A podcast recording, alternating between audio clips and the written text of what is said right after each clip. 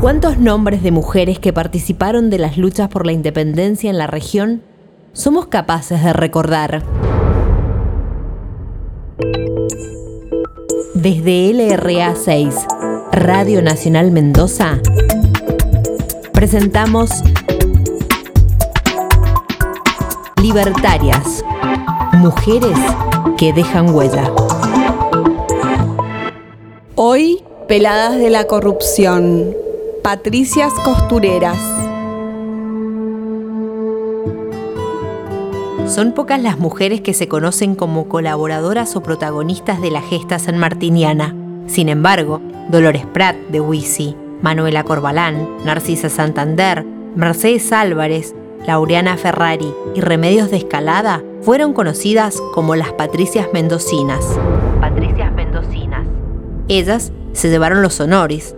Fueron mujeres de entre 13 y 16 años, nacidas en familias adineradas y casadas con importantes señores de la sociedad. También se destacaron las monjas del monasterio de la Buena Enseñanza, que hoy conocemos como la Compañía de María. Ellas bordaron y cosieron la bandera del ejército de los Andes en 1816. Pero siempre existe otra historia. Y esa es la de las Patricias Costureras. Para cruzar la cordillera, San Martín necesitó de una gran cantidad de ropaje de abrigo y de montaña.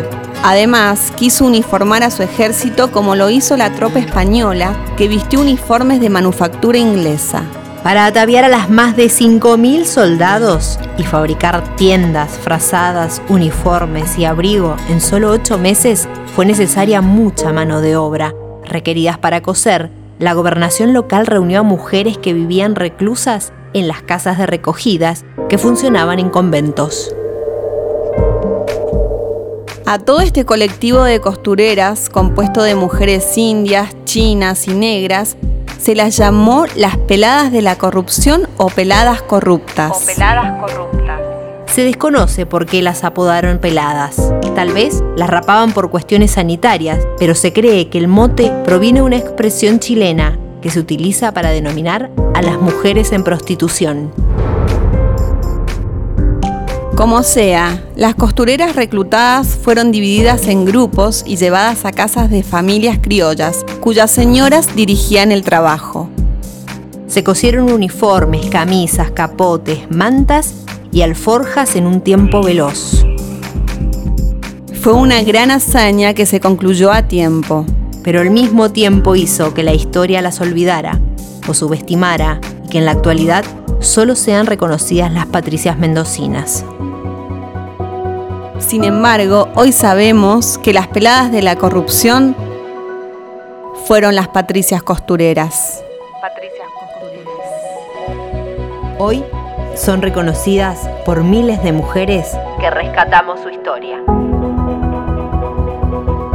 Libertarias, Mujeres que dejan huella. Una creación e investigación de Mariana Baizán, publicada por las Juanas Editoras y Chirimbote. María, María es un don, es el dueño el dolor y una fuerza que nos alerta. Una mujer que merece vivir y amar como otra mujer del planeta.